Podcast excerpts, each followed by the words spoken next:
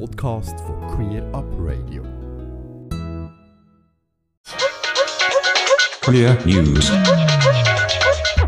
Am letzten Samstag habe ich mich an der LGBTIQ-Konferenz in Bern mit VertreterInnen von der Dreitag-Organisationen LOS, Pink Cross und TGNS über aktuelle Themen unterhalten.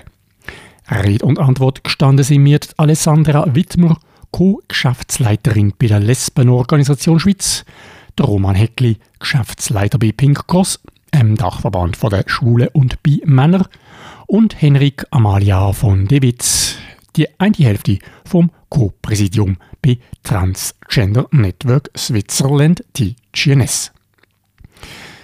Vor wenigen Tagen hat der Bund bekannt gegeben, dass man endlich den Vertrag für die Beschaffung von Impfstoff gegen Affenpocken unterschrieben hat. Einerseits hat Pink Cross den Entscheid mit Erleichterung zur Kenntnis genommen, andererseits ist man aber auch unzufrieden. Der Roman Heckli. Ja, ich bin mega erleichtert. Ich bin mega froh, kommt die Impfung bald. Ich hoffe, jetzt dann wirklich bald und wir müssen nicht noch eine Woche lang warten. Aber natürlich, der Frust ist immer noch groß. Ich finde es völlig unverständlich, dass der Bund nicht früher gehandelt hat und den Impfstoff bestellt hat. Es ist wirklich nur in der Schweiz, wo wir so lange warten müssen. Und das darf nicht sein. Von dem her finde ich es auch mega wichtig, dass man das jetzt wirklich gut untersucht, wie das so weit hat kommen und dass man das auch für die Zukunft da gewisse Lehren daraus ziehen kann. Los hat im September eine Petition gegen Diskriminierung von Lesben bei Krankenkassen gestartet. Um was geht es dabei, Alessandra Wittmer? Wir haben uns ja von Anfang an für eine Ehe für alle eingesetzt, wo ihrem Namen gerecht wird. Und da gibt es gerade für lesbische Paare einige Probleme, nämlich dass eben all die verschiedenen Arten und Weisen, wie wir Familie gründen, immer noch nicht, auch durch die Ehe für alle nicht anerkannt werden. Also zum Beispiel private Samenspenden oder Samenspenden im Ausland. Und jetzt sind wir eben nach der Einführung von der Ehe für alle, haben wir leider noch herausfinden dass auch die Art und Weise, die jetzt abgesichert ist, nämlich die Samenspende für lesbische Paare, in Schweizer Samenbanken, eben, dass dort auch nicht alles so gut läuft. Und zwar ist es so, dass dort jetzt eben die Krankenkasse die Insemination nicht zahlen. In einigen Fällen oder sogar fast in allen. Und gegen das tun wir jetzt petitionieren, weil das ist natürlich wieder eine Diskriminierung von lesbischen Paaren gegenüber allen anderen, die die Samenspenden in Anspruch nehmen. Mitte Oktober hat sich die Rechtskommission vom Ständerat für die Erleichterung bei der Stiefkind-Adoption ausgesprochen. Gemäss Roman Heckli ein wichtiger Schritt. Es braucht aber noch mehr damit alle Kinder ab Geburt abgesichert sind. Mit der Ehe für alle haben wir den ersten Schritt eigentlich gemacht, dass wir wirklich Regenbogenfamilien überhaupt können absichern ab Geburt. Aber eben, wie es Alessandra auch schon gesagt hat, wir sind überhaupt noch nicht am Ende und ganz viele Familienformen können eben noch nicht abgesichert werden. Und jetzt mit der Motion, die durchgekommen ist, das ist die erleichterte Stiefkindadoption, dort ist das Ziel, dass es eben weniger kompliziert wird, wenn man eine Regenbogenfamilie ist und möchte ähm, das Kind vom Partner, von der Partnerin äh, adoptieren, wenn man das eben schon zusammen geplant hat, wenn man wenn das zusammen in die Familie gekommen ist, wenn die Familie vorher schon bestanden hat, dann soll das möglichst einfach gehen. Noch besser wäre natürlich, wenn das gar keine so Stiefkindadoption nötig wäre, sondern dass von Anfang an all die Kinder in Regenbogenfamilien von beiden Eltern können anerkannt werden rechtlich. Jeweils am 11. Oktober findet der Coming Out Day statt. Los hat sich in dem Jahr mit den Organisationen Elwork und Vibernet getroffen und sich über das Thema Coming Out am Arbeitsplatz austauscht. Was sind die wichtigsten Erkenntnisse, Alexandra Wittmer? Lesbische Frauen haben natürlich in der Arbeitswelt eine doppelte Diskriminierung, die sie erfahren. Einerseits, weil sie Frauen sind und andererseits, weil sie Lesben sind. Und uns ist es wichtig, am Coming Out Day auch wieder einmal auf das hinzuweisen, auch wieder einmal das Thema Coming Out am Arbeitsplatz zu behandeln, weil man denkt immer so, ja, das ist doch da nie mehr das Problem und alle können sich überall und sicher outen. Und gerade am Arbeitsplatz ist es einfach auch ein Ort, wo immer viele Leute und insbesondere eben auch lesben, bisexuelle, queere Frauen teilweise auch sehr Mühe haben, sich zu outen. Im Jahr 2022 feiern die homosexuellen Arbeitsgruppen Zürich, Bern und Basel ihr 50-Jahr-Jubiläum. Was für eine Bedeutung haben Taz Queer Zürich, Hub Queer Bern und Hubs Queer Basel für die Dachorganisationen? Nochmal Alexandra Wittmer. Also die drei Organisationen im Speziellen sind ja auch eigentlich ein Grund, warum es uns gibt, weil es hat ja wie das regionale Engagement braucht, dass man dann aber auch mal gemerkt hat, wir müssen uns auch noch auf einer nationalen Ebene zusammenschließen und verbinden, um politisch zu kämpfen. Und darum sind die Organisationen für uns historisch wahnsinnig wichtig, aber sie sind auch in der Gegenwart noch mega wichtig, weil auch wir als nationale Dachverband sehr froh sind, dass auch in den verschiedenen Regionen von der Deutschschweiz viel läuft und dass es dort aktive, motivierte und engagierte Menschen gibt, die sich für die queere Community einsetzen. Vor wenigen Tagen hat die SVP vom Kanton Zürich der Hans-Uli Vogt als möglicher Nachfolger vom Bundesrat Uli Maurer ins Spiel gebracht. Der Hans-Uli Vogt lebt offen schwul. Ein schwuler Bundesrat und das ausgerechnet von der SVP? Für Roman Heckli ist das nicht der entscheidende Punkt. Schlussendlich ist es mir ein bisschen egal, von welcher Partei so eine Person kommt. Und mir ist auch ein bisschen egal, ob er jetzt schwul ist oder nicht. Wichtig ist für mich, dass ein Bundesratskandidatin oder halt schlussendlich ein Bundesrat oder Bundesrätin wirklich sich für unsere Rechte einsetzt, für die Rechte der LGBTIQ-Community und eben nicht einfach nur für privilegierte weiße alte Schwule. Und der Hans-Uli Vogt ist jetzt nicht unbedingt der, der sich bisher hat wahnsinnig fest hervorgetan hat mit seinem Engagement für unsere Community. Von dem her für mich macht es jetzt einen großen Unterschied, was er für eine sexuelle Orientierung hat. Für mich wäre es wichtig, dass unsere Rechte wirklich im Bundesrat vertreten werden. Das Gespräch mit der Alexandra Wittmer und dem Roman Hegli habe ich, wie erwähnt, an der LGBTIQ-Konferenz geführt. Um was geht es denn aber hier bei dieser Konferenz?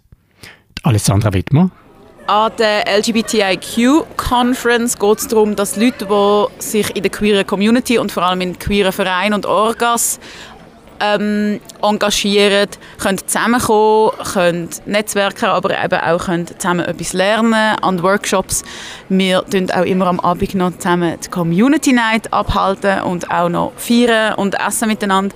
Und für mich ist es ein unglaublich wichtiger und schöner Anlass, weil man da auch wieder einmal alle eben so von Angesicht zu Angesicht kann sehen, sich austauschen. So neben diesen Workshops passiert auch noch ganz viel einfach beim Mittag oder in der Kaffeepause und das ist einfach auch sehr schön immer und sehr empowernd.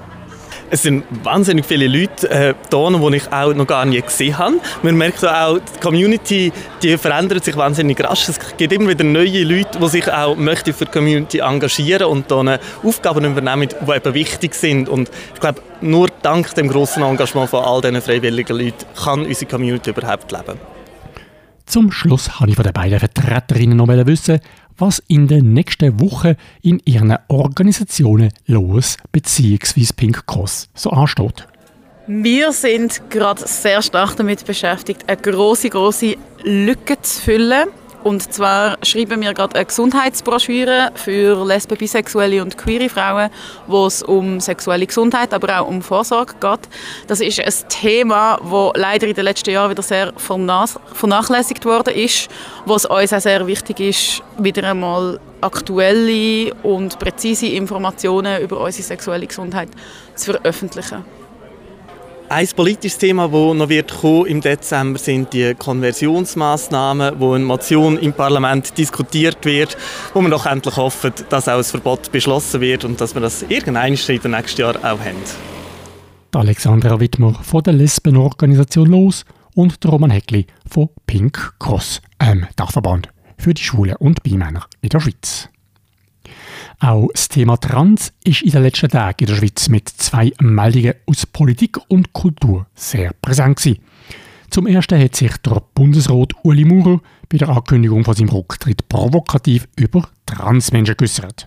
Ob meine Nachfolgerin eine Frau oder ein Mann ist, ist mir eigentlich gleich. Solange es kein Es ist, geht es ja noch. Was hat die Aussage vom Bundesrat Maurer bei Henrik Amalia von Dewitz vom Transgender Network Switzerland TGNS persönlich so ausgelöst?